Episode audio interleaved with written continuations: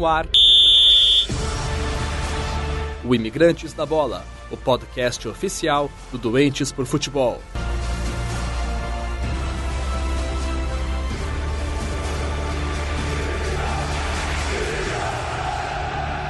Fala galera, esse é o Imigrantes da Bola número 062 e estamos aqui dessa vez com o Gabriel Correia, lá da Pitch Invaders. Fala Gabriel. Tudo bem, Felipe? Todo mundo que está ouvindo Imigrantes da Bola, sempre um prazer participar com vocês aqui de mais um, um episódio, viu?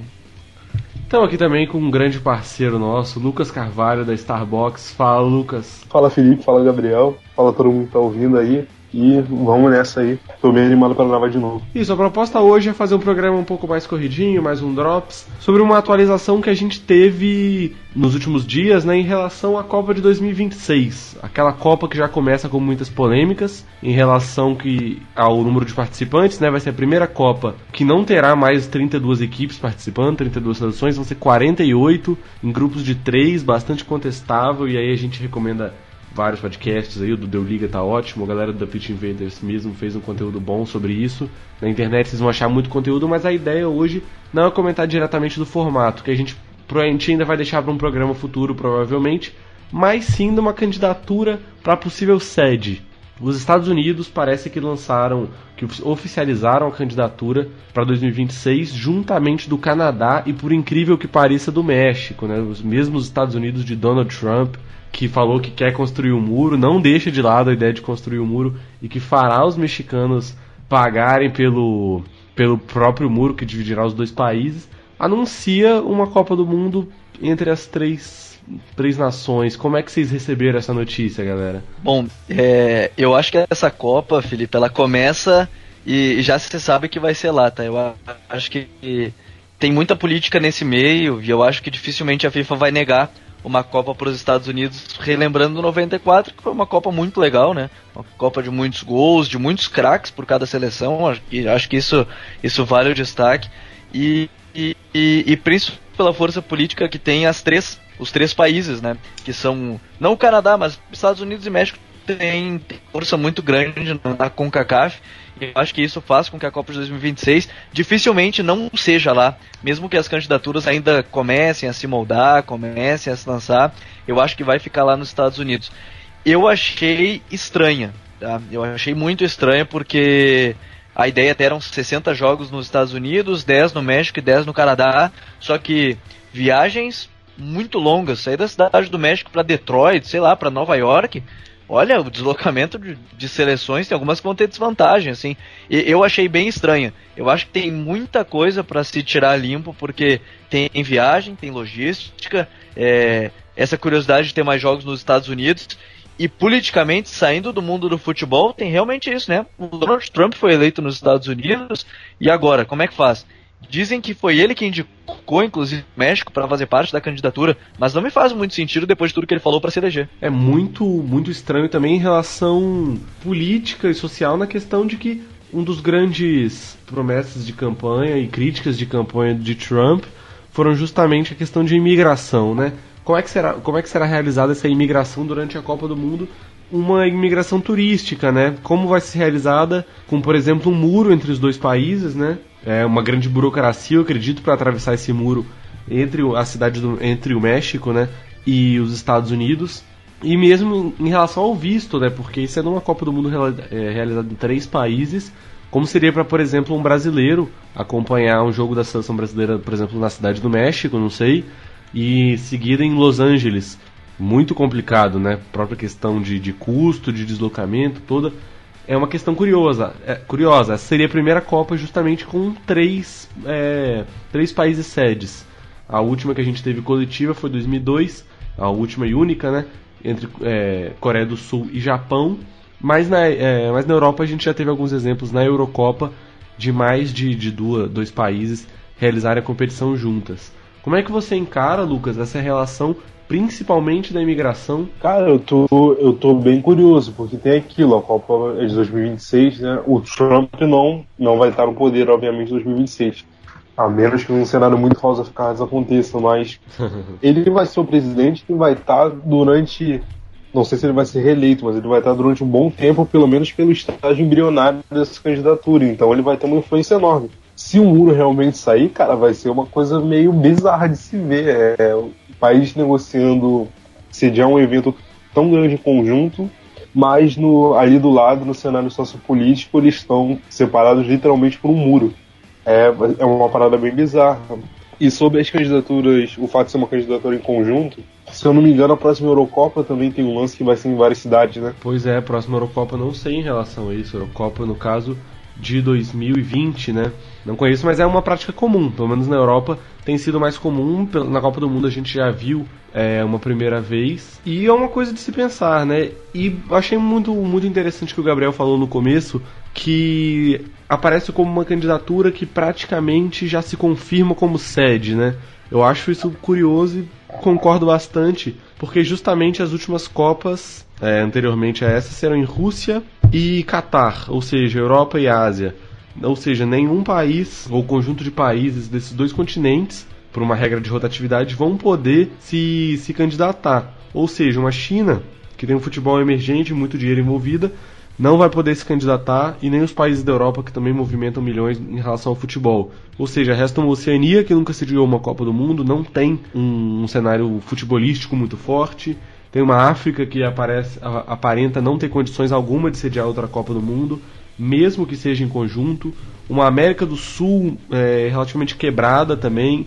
Fala-se talvez de uma junção entre Uruguai e Argentina mais para uma Copa Centenária, de repente em 2030 então, a gente vê meio sem saídas, né? Parece que no para as Olimpíadas mesmo de 2024 e 2028, vários, várias cidades já retiraram suas candidaturas pelos excessivos gastos vistos principalmente no Rio de Janeiro e na Copa do Mundo do Brasil de 2014. As únicas que se mantiveram foram Los Angeles, justamente nos Estados Unidos, e Paris. Ou seja, a gente já vê tudo muito bem encaminhado, né, Gabriel? É, eu acho que isso é, é, é realmente o, o, caminho natural que vem se mostrando, porque é bem como tu disse, né, Felipe? Oceania não vai ter uma Copa do Mundo, eu acho que tão cedo, e nem sei se terá, tá? Eu não, Talvez eu quero estar tá vivo para ver uma Copa do Mundo na Oceania, porque imagina, sei lá, Nova Zelândia classificada para a Copa do Mundo. E falando em classificação, acho que a gente entra em outro ponto, né? A gente discutia até um, um pouco antes de, de gravar esse, esse podcast de, de lembrar do Japão do, e Coreia 2002, que Japão e Coreia estavam classificados e isso muda um pouco as eliminatórias. Lá na, nessa Copa de 2026, que teoricamente e neste momento seria Estados Unidos, Canadá e México, as três estariam classificadas. Mais a campeã anterior. Então a gente já teria quatro seleções classificadas para a Copa antes mesmo dela acontecer e antes de começar as eliminatórias. A é CONCACAF que, que a partir da, da Copa de 2022, né, que serão com, com diversas mais seleções, aí o que, que vai acontecer? A CONCACAF terá nove. Só que três já vão estar classificados, por exemplo, né? Sim, as três mais fortes, justamente, né? Isso abre um.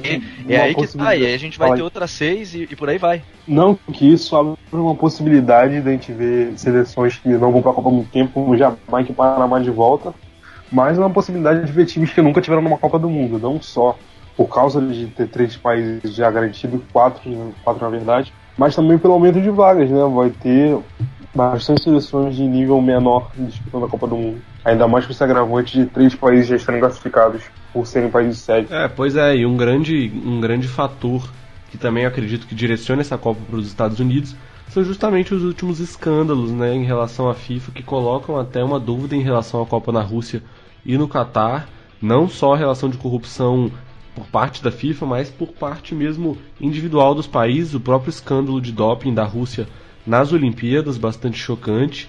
É, o Qatar, com esquemas de, inclusive, trabalho escravo para a construção da, da Copa do Mundo, colocam em xeque. E vendo os Estados Unidos um país bastante moderno, com futebol em ascensão, não, não duvidaria talvez uma Copa nos Estados Unidos um pouco mais recente, em 2022, quem sabe, né, em um caso extremo. E outro grande fator foi que os Estados Unidos já haviam se candidatado para sediar, se não me engano, 2022 mesmo. Então tudo indica. E por último aqui, hoje um Drops, uma coisa mais rápida, eu queria saber, fazendo mais um exercício, que séries vocês gostariam de ver para uma Copa de 2026 ou 2028, até para excluir essa regra da, da junção do, da, da, rotatividade de continentes. Bom, séries para 2026, eu acho que para concorrer e, e, e para ser bem difícil, na verdade, concorrer com os Estados Unidos, mas eu acharia interessante. É, aqui na América do Sul, só que eu acho que realmente vai para 2030, que seria a Argentina e Uruguai. Quem sabe o Chile pode tentar, né, depois de ter recebido uma Copa América, por que não tentar uma Copa do Mundo? Eu acho que seria bem interessante pelo povo chileno em si. E se fosse para a Europa, no máximo se voltasse para a Espanha, mas pela rotatividade talvez seja difícil ser na, no continente europeu ou asiático. Então eu, eu acharia bem interessante pelo povo chileno, eu acho que seria bem legal. Bacana, bacana. E você, Lucas? Cara, tu falou que não teve a Copa na Serinha ainda, de fato não teve. Cara, eu ia me amarrar muito se tivesse uma Copa Austrália-Nova Zelândia, ou mesmo só da Nova Zelândia, mas acho que é um país muito pequeno para ser já um evento desse porte. Mas eu acho que seria maneiro de ver. Mas eu acho difícil fazer uma Copa na Oceania em 2026 e até pela rotatividade e até por questões de, de competição. Não teria como ganhar dessa candidatura dos Estados Unidos, México e Canadá. E num, num cenário totalmente improvável, tipo sonho mesmo, viagem, cara, eu acharia muito interessante uma Copa no Caribe. Nessa, nessa linha meio Catar, de país que não tem tanto tanta tradição no futebol, mas, cara, eu acho que seria se bem feito, acho que seria uma Copa seria uma sensacional. Copa paradisíaca, né? Isso, cara, ia ser parada de, de filme, eu acho que seria um cenário maneiro. Mas ia ter que ter todo um investimento, assim, se fosse para fazer realisticamente. Cara, ia ter que ter um investimento pelo menos de uma década antes para desenvolver um mínimo de futebol ali. E as sedes teriam que ser muito bem escolhidas, porque corre o risco de ser em conjunto entre quatro, cinco, seis países para poder ter estádios e localidades suficientes para jogar. Mas esse é meu cenário mais improvável possível, mas que eu gostaria pra caramba. É, eu tô junto aqui mais com, com o Gabriel, mas pô, não recuso de forma alguma essas suas ideias, Lucas. Acho interessante. Porque acho legal até a Copa do Mundo se espalhar pelo mundo, né? Eu acho que justamente por ser uma Copa do Mundo, tá faltando justamente a Oceania, mas é uma coisa que tem que ser um projeto um pouco mais cuidadoso. E aí, já que o, o o Gabriel falou desse cenário chileno, por que não a gente pensar talvez uma Copa do Mundo conjunta na América do Sul? É, a gente tem também o Peru, que tem um pouco de história no, no, no futebol, né? A Colômbia, logo próxima do Peru, apesar de ter uma distância grande entre capitais, por exemplo. É, o Chile também, mas o Chile, por ser um país muito longo, haveria essa distância. E a gente também tem questão que pode impedir, que é a grande questão da altitude, né? O Chile o, o, Peru conta como, por exemplo, o Cusco, que tem um, um cenário turístico impressionante e uma questão de alguns estádios montados já, mas que joga na altitude. A própria Bolívia não, não permitiria isso também. A Colômbia em algumas situações. Então acho que complica e cada vez mais a gente fica bem, bem convencido de que essa Copa vai ser de fato no, nos Estados Unidos, provavelmente juntamente ao México e ao Canadá. Enquanto isso, enquanto a gente não tem essa confirmação, a gente vai juntando dinheiro para tentar ir pra Rússia, né, não, galera? É, tomara, vai demorar. Eu acho que eu vou conseguir juntar em 2022 o dinheiro pra Rússia, mas a gente vai tentando. Quem sabe a gente vai não, tentando, não, não surge uma nada. mega cena da vida. Por que não? Por que é, não? sonhar não custa nada, exatamente. Mas é isso, mais uma vez um grande prazer participar aqui com vocês, com o Gabriel da Pitch Invaders, projeto que, que eu acompanho e sou fã demais. Participei com eles num programa sensacional, justa, juntamente com o Lucas que está aqui sobre o Futebol Manager e um projeto do Crash Dumps. Queria que você falasse um pouquinho do projeto de vocês. Fala pra gente, Gabriel. Bom, então o, o a gente tem o projeto com o nosso podcast, né, que é o grande carro-chefe, né, que é o, o The Pitch Invaders. É, naquela coisa de que futebol já não é mais a discussão daquele recreio de quinta série, como o nosso host ou o, o nosso chefe, o Eduardo, ele sempre fala, né? Não é mais o recreio da quinta série. Uma frase eu que eu acho que genial, cara. Eu acho que debate... ele escreve totalmente o que o imigrantes, o que o imigrantes gosta também, sabe? Porque o debate ele é muito mais profundo, né, Felipe? Eu acho que o futebol não é entretenimento apenas, eu acho que o futebol é uma coisa séria. O futebol, pô, um clube grande do Brasil movimenta 300 milhões de reais. Isso aí tu não pode tratar de uma maneira é, clubística, digamos assim. Tem que tratar como uma, realmente uma empresa. Então, eu acho que esse é o foco do Future. A gente não foca também em resultados, a gente quer saber de, do jogo no campo, do desempenho. Uma equipe às vezes perde, o acaso está dentro do futebol. Eu acho que isso é muito importante destacar, mas o nosso foco é realmente esse. A gente está tratando cada vez mais temas como marketing, a gente dos games, como a gente falou, né, do, do projeto, que com, no último podcast agora, no episódio 41 do, do The Pitch Invaders, então eu acho que o Future tem como esse grande objetivo, além da cultura futeboleira, né, revista, livro, enfim, quadros, pinturas, tudo que, música, tudo que envolve a cultura em si, eu acho que é é a ideia do Future, né? Futebol mais, mais cultura, né? Futebol mais culture. Então acho que é muito bacana isso. A gente ouve sempre também imigrantes, está sempre à disposição e a gente sempre vai querer essa união pelos podcasts, porque realmente o futebol não é mais aquele espaço para discussão de quinta série. Perfeito, Gabriel. Um abração e até a próxima. Grande Felipe, valeu mesmo. Um abraço, um abraço pro Lucas. A gente está sempre à disposição, quem sabe para participar mais episódios aí do, do Imigrantes da Bola. Perfeito, tamo junto. E você, Lucas, fala um pouquinho dos seus projetos pra gente também. Cara, como tu falou, a gente gravou com o pessoal do The Pitch Invaders um programa sobre o IFM, sobre Crash Dumps. E, cara, Crash Dumps é o grande projeto da Starbucks no momento. Eu participei de, de um episódio recente do Imigrante sobre o Felipe Mel. E lá a gente deu uma pincelada na Starbucks, cara. E eu acho maneiro falar de Crash Dumps, porque é, um, é uma parada muito para quem acompanha o futebol fielmente, sabe? Quem que é o público do FM. Nós damos, para quem não sabe, uma série de documentários que a gente está fazendo, está em processo de gravação, que retrata a relação do jogador de FM com o jogo e do jogo com o cenário do futebol. É um projeto que eu estou amando fazer, que eu estou de cabeça e é o bebê da Starbucks no momento. Mas para o pessoal que quiser conhecer Starbucks, eu convido, para quem não foi ainda. A gente está expandindo cada vez mais. A gente fala de futebol, a gente fala de todos os esportes, a gente fala de games, a gente trabalha com educação.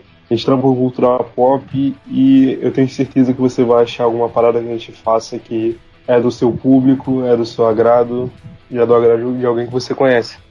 Então, cara, procura, vai atrás. A gente tá fazendo tudo com muito carinho. A gente acabou de expandir para esportes, o Felipe sabe. É uma parada que eu quero ter um tempo já, então a gente tá mil por hora, 220. E é um prazer participar do Imigrante sempre. É um programa que eu sou fã muito e espero voltar mais vezes. Perfeito, tamo junto então, Lucas. Queria mandar um abraço para todo mundo aqui, todos os ouvintes do Imigrantes da Bola. Podem participar do programa mandando um e-mail para imigrantesdabola.gmail.com, acessar o nosso site www.imigrantesdabola.com.br e acompanhar também por YouTube, SoundCloud, é, Instagram ou Twitter mesmo, meu Twitter pessoal, pode procurar, procurar por Felipe Simonetti. O que vocês acham? Tudo indicando sempre para Imigrantes da Bola, certo? Então um abração e até semana que vem. Valeu, galera. Um abraço.